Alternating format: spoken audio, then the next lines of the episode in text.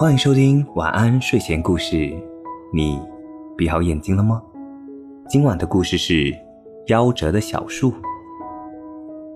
在美丽的大森林里，有许多高耸入云、粗壮结实的大树。小树是夹在大树之间生存的。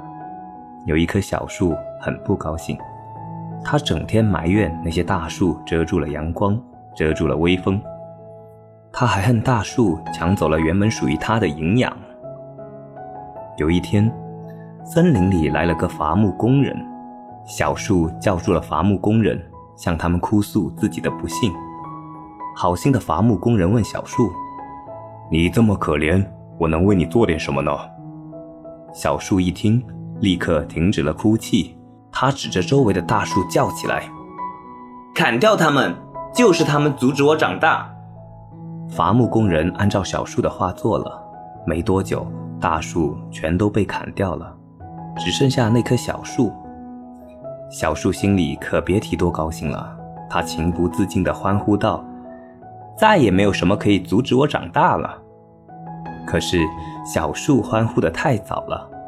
在所有的大树都不见之后，太阳出来了，小树没有了大树的遮挡，被晒得浑身焦枯。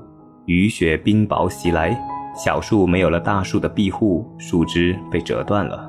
狂风肆虐的时候，小树终于被吹倒在地，死掉了，死掉了，死掉了。这是一个悲伤的故事。所以呢，我们很多时候都认为别人阻止了我们成长，但是其实他们才是我们的保护伞。要做一棵聪明的小树，站在巨人的肩膀上。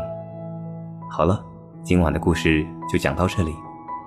我是大吉，一个普通话说的还不错的广东人。晚安，好梦。